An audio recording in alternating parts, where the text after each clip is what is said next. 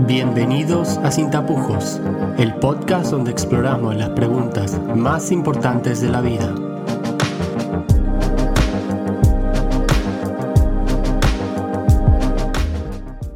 Episodio número 7. Una respuesta a un calvinista, parte 2. Queridos amigos que me están escuchando, gracias por em, sintonizarme, por así decirlo, una semana más eh, en el programa Sin Tapujos. Estoy, como siempre, muy contento de, de poder ofrecerles mis perspectivas. Esta semana vamos a continuar la respuesta que la semana pasada comenzamos eh, al pastor calvinista. Em, así que, eh, como ya saben, esta sería la segunda y última respuesta en la serie, en la serie de respuestas. Y si surge por alguna casualidad alguna respuesta, contrarrespuesta, eh, no estaría cerrado a volver a responder. Así que eh, recordemos que la semana pasada la crítica principal del pastor se centraba en las palabras críticas de Julio Pérez hacia la doctrina calvinista de la expiación limitada. Así que hasta ahora hemos podido responder a tres de sus respuestas a Julio y en total sus respuestas consisten en seis, así que hoy responderemos a las tres restantes. Así que creo que, eh, bueno, voy a explicar otra vez eh, cómo funciona el, tema este de las respuestas. Julio dice eh, cierta frase, después el pastor calvinista responde a esta frase y después yo respondo a la respuesta del pastor calvinista a Julio. Y así que bueno, como expliqué la semana pasada, sé que parece un poco complicado, pero que cuando empecemos a, a movernos en la dinámica, lo van a entender bien. Así que eh, esto es lo que dice Julio eh, en, el cuarto punto del pastor. Dice que la expiación limitada es una doctrina eh, supralapsariana impregnada de filosofía determinista agustiniana. Esa es la respuesta del pastor. Dice, de nuevo, estamos ante una confusión de categorías. Los supra y los infralapsarianos predican el mismo Evangelio, la buena noticia de la muerte y la resurrección de Cristo por los pecadores. Donde difieren las dos escuelas es el orden lógico de, las, de los decretos eternos de Dios. Están de acuerdo en el anuncio evangélico. Es cierto, es cierto, eh, dentro del calvinismo eh, que existe una distinción entre los supralapsarianos y los infralapsarianos. Estos dos se distinguen en el orden lógico de los decretos de Dios antes de la creación del universo. Los supralapsarianos, por ejemplo, em, ponen el decreto de elección incondicional en el primer puesto antes de creación o la caída del hombre, mientras que los infralapsarianos ponen en primer puesto la creación, en segundo la caída y en tercero la elección incondicional. La queja del pastor se basa en que Julio parece tachar al calvinismo como supralapsariano de forma exclusiva, sin tener en cuenta la posición infralapsariana. Pero el tema es que Julio en ningún lugar afirma que la posición calvinista es sí o sí supralapsariana. De hecho, el supralapsarianismo es más antiguo que el infralapsarianismo, este segundo siendo articulado recién en el sínodo de Dort. En fin, la, crítica la verdad es que sinceramente parece ser muy rebuscada y no avanza en nada el diálogo. Y bueno, una nota aparte en, cuanto a las posturas supra e infra, estas dos son al fin y al cabo y en mi humilde opinión dos puntos de vista que desembocan en el mismo lugar. Dentro del sistema calvinista, dado el determinismo, no importa qué pongas lógicamente primero, segundo o tercero, dado que tanto la creación como la caída, como la elección, han sido determinados por Dios desde antes de la fundación del mundo. Ninguna de las dos posturas hace ver a Dios mejor o peor. Es, es, yo creo que al fin y al cabo es una distinción sin diferencia. Esta es la siguiente respuesta del pastor. La acusación de determinismo tampoco es legítima porque el sistema pagano determinista no cree en un Dios amoroso y sabio que dirige todas las cosas para la gloria de su santo nombre y el bien eterno de su pueblo. Entonces aquí el pastor está diciendo que la acusación de que el calvinismo es determinismo no es legítima, no es una acusación legítima. Recordemos que eh, estamos analizando la respuesta del pastor a la frase siguiente de, de Julio, que la doctrina de la expiación limitada es supralapsariano impregnado de filosofía determinista agustiniana. Entonces el pastor básicamente está quejándose de, que Julio no está acusando de determinismo al calvinismo de forma no legítima. ¿Qué tenemos que decir a esto? A en mi parecer, eh, la acusación de determinismo que Julio levanta contra el calvinismo sí que es legítima, ya que Julio no se refería al, determinismo en el mismo sentido que el pastor piensa. El determinismo es básicamente eh, es una categoría filosófica.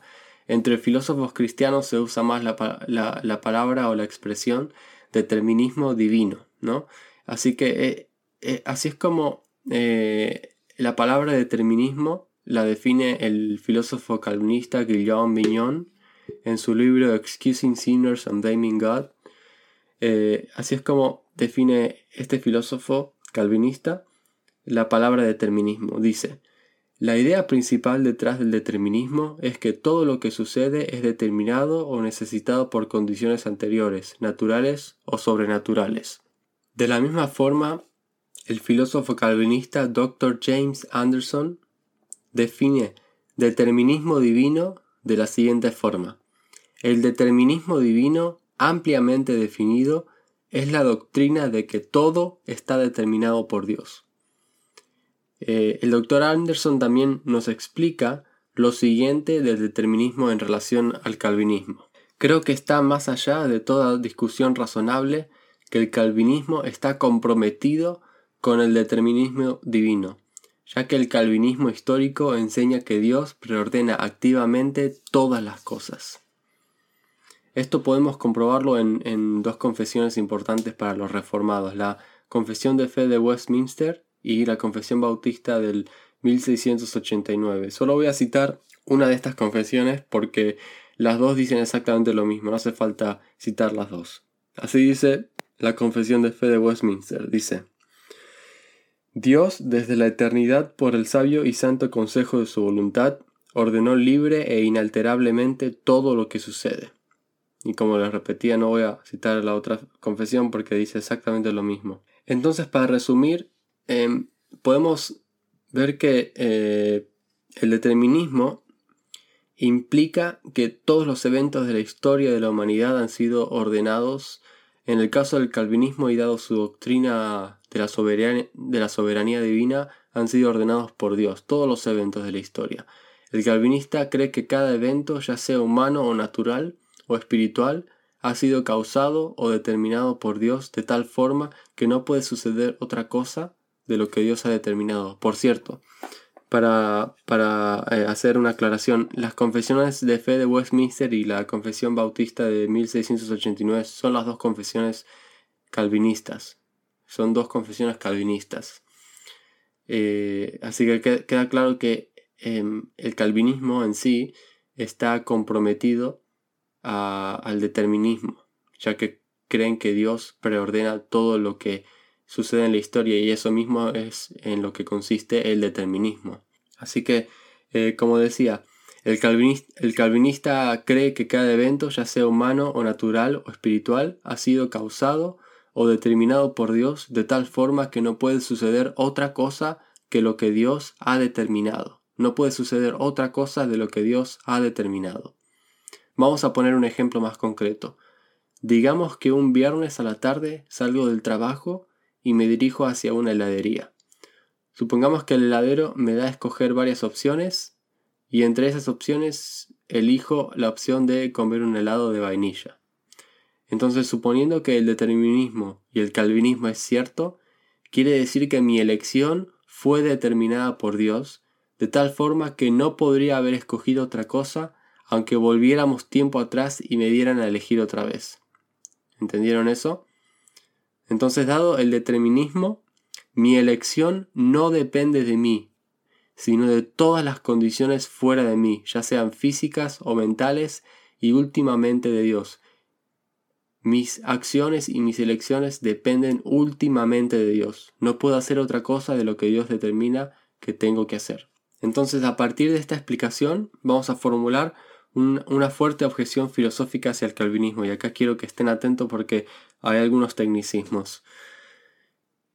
Entonces, dado que acabamos de establecer que el calvinismo es determinista y que una característica del determinismo es que mis acciones no dependen de mí y que no puedo escoger diferente a lo que fui determinado por Dios a hacer, podemos presentar la siguiente objeción. Voy a repetir. Dado que acabamos de establecer que el calvinismo es determinista y que una característica del determinismo es que mis acciones no dependen de mí y que no puedo escoger diferente a lo que fui determinado por Dios a hacer, podemos presentar la siguiente objeción. Bajo el determinismo, el ser humano no puede ser culpado de sus acciones. Esta objeción se deriva del determinismo porque bajo este sistema se niega un principio básico en relación a la responsabilidad moral. Vamos a presentar un principio básico, intuitivo, eh, evidente, que todos los humanos por intuición aceptan en relación a la, responsabilidad moral. Esta es este es el, el principio. Y piensen y díganme si están de acuerdo con este principio. Una persona es moralmente responsable de cierta acción X solamente si ésta podría haber escogido no X en ese momento. Repito, una persona es moralmente responsable de cierta acción X solamente si ésta podría haber escogido no X en ese momento.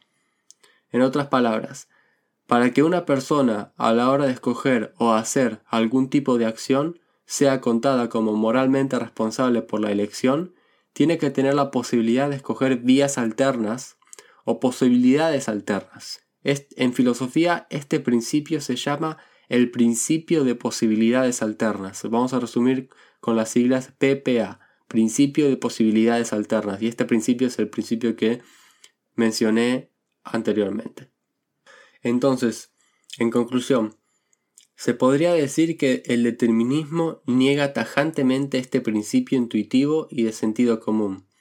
Bajo el determinismo, uno no puede ser culpado por cierta acción, ya que bajo el determinismo, elegir de forma alterna a lo que elegiste es imposible. Básicamente el determinismo niega este principio evidente, intuitivo y de sentido común.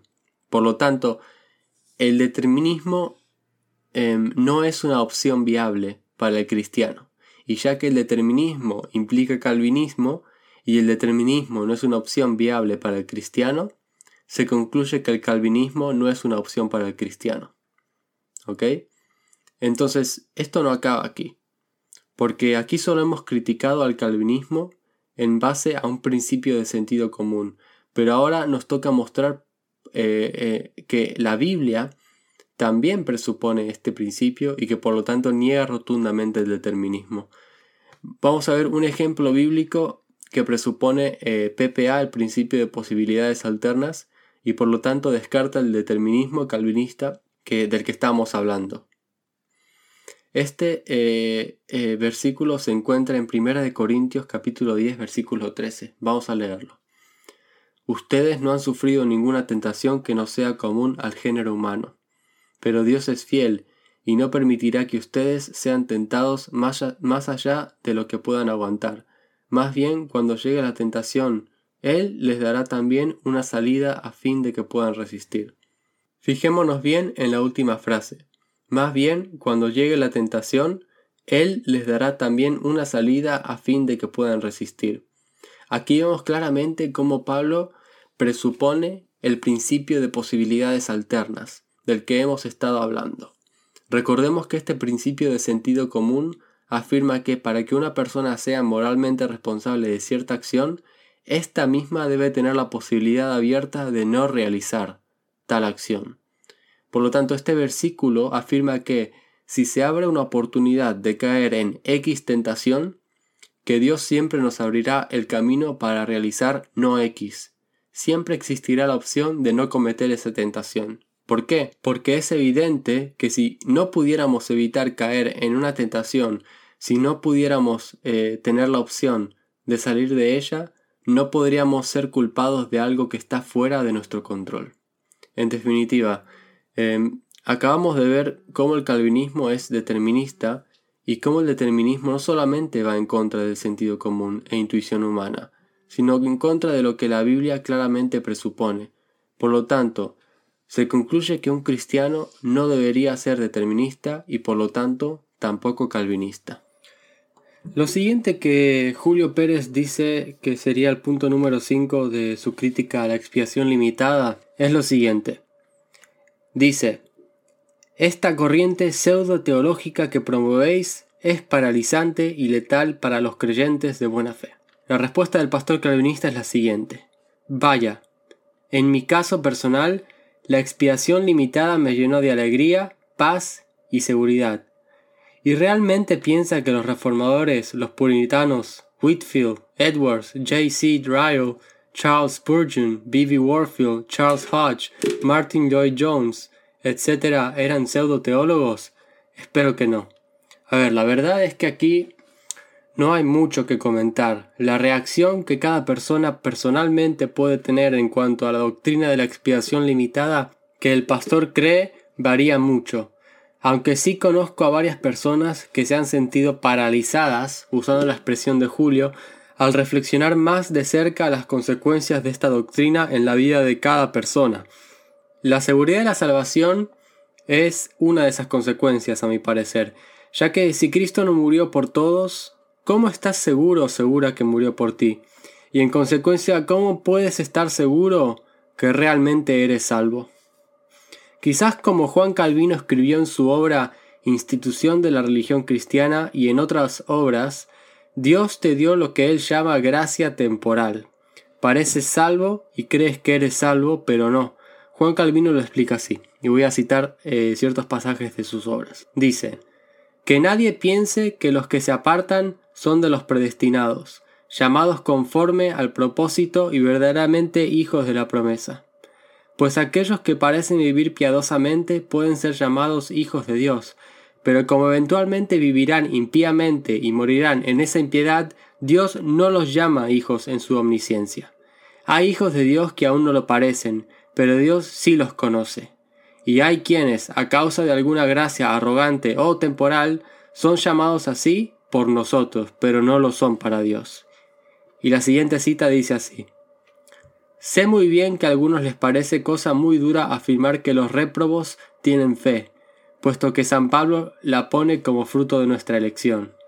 Pero esta dificultad es fácil de resolver, porque aunque no son iluminados con la fe, ni sienten de veras la virtud y eficacia del Evangelio como los que están predestinados a conseguir la salvación, sin embargo la experiencia nos muestra que a veces los réprobos se sienten tocados por un sentimiento semejante al de los elegidos, de suerte que en su opinión no difieren en gran cosa de los creyentes. Por ello, no hay absurdo alguno en el acerto del apóstol que una vez gustaron del don celestial, ni en lo que afirma Jesucristo, que tuvieron fe por algún tiempo, no que comprendan sólidamente la fuerza de la gracia espiritual, ni que reciban de verdad la iluminación de la fe, sino que el Señor, para mantenerlos más convencidos y hacerlos más inexcusables, se insinúa en sus entendimientos cuánto su bondad puede ser gustada sin el espíritu de adopción. Entonces, para Juan Calvino, una persona puede pensar al 100% que es salva y puede tener eh, las mismas sensaciones que un elegido, pero en realidad esa persona se está engañando a sí, a sí mismo. Piensa que es salva, pero en realidad no lo es. Eso es lo que, a, a lo que Juan Calvino llama la gracia temporal. Así que, ¿qué clase de seguridad de salvación te puede dar la expiación limitada? Ninguna. Y respecto a los teólogos que cita, y la pregunta que le hace a Julio si realmente cree que estos hombres son pseudo-teólogos, Julio en ningún momento dijo que la persona, las personas eran pseudo-teólogas, sino que la doctrina lo era. Hay una gran diferencia, no confundamos, por favor. Sexto punto de Julio. Dice así. Además de los documentos bíblicos, están los documentos patrísticos de los primeros siglos, donde esta falsa doctrina ni no existía ni remotamente. La respuesta del pastor. Las escrituras están repletas de citas sobre la expiación limitada de Cristo. De hecho, el domingo prediqué un sermón al respecto en mi iglesia local, citando doce dichos de Jesús que revelan que no tenía la intención de ser un sumo sacerdote para todos.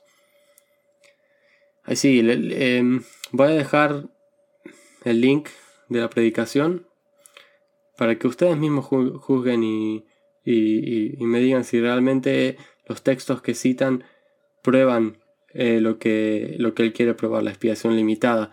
Lo único que yo veo y oigo en el sermón es intentar encontrar la doctrina de la expiación limitada de manera forzada en la Biblia.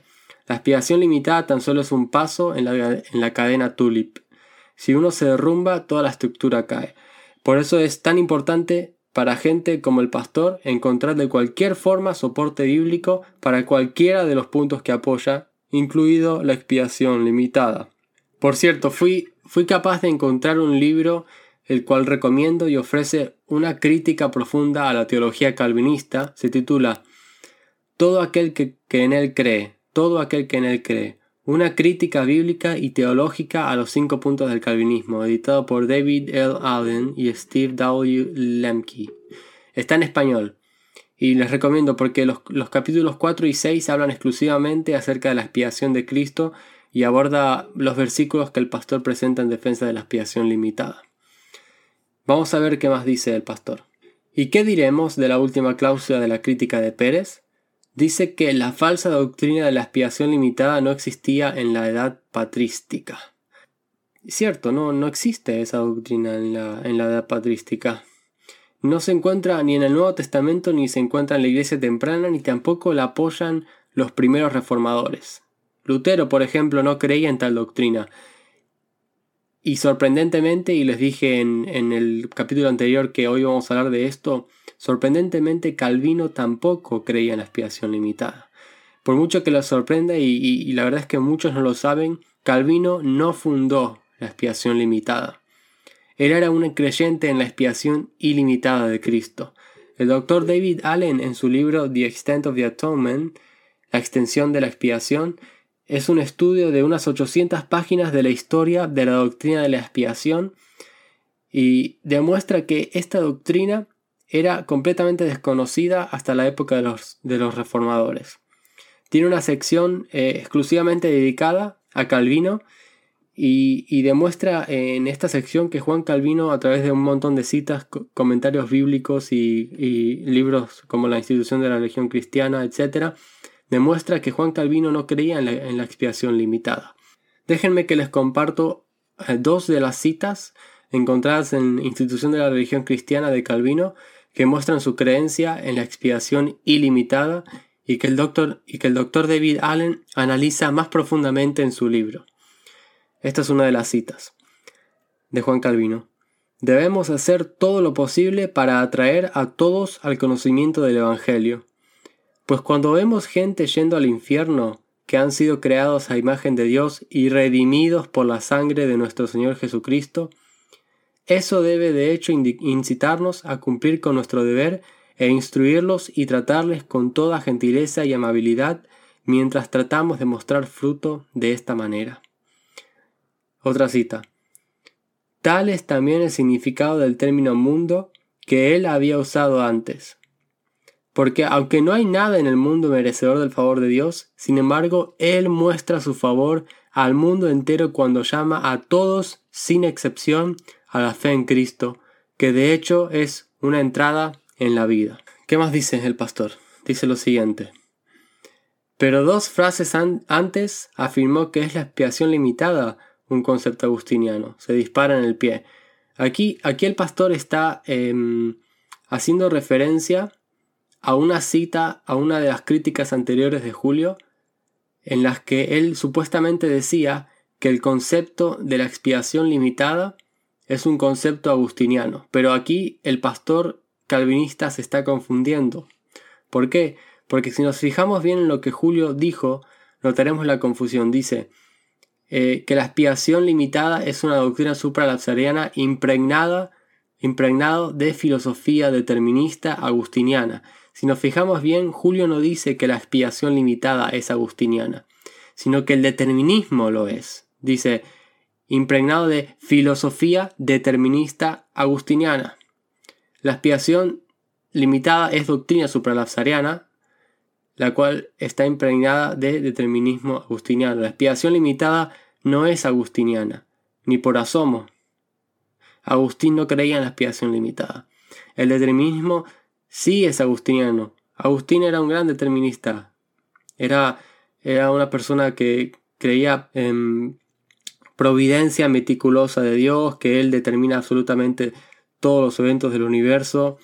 Así que Agustín era determinista pero no creía ni por asomo en la expiación limitada. Así que queda, queda evidente la, confusión del pastor, así que por favor leamos mejor. Así que, em, amigos y amigas, oyentes, eh, aquí termina mi respuesta. Eh, espero que hayan disfrutado. Eh, si quieren que les pase el texto de la respuesta para analizarla detenidamente e intentar entender ciertos conceptos, no duden en contactarme. De igual manera, si tienen alguna pregunta, eh, también me pueden contactar por Facebook. Y, bueno, voy a dejar los libros que recomendé en la descripción del programa. Así que hasta acá eh, estuvo y espero que otra vez lo hayan disfrutado. Les mando un saludo enorme y la semana que viene nos vemos en otro capítulo. Les voy a ir indicando durante la semana quién va a estar en el programa. Así que un saludo enorme. Chao.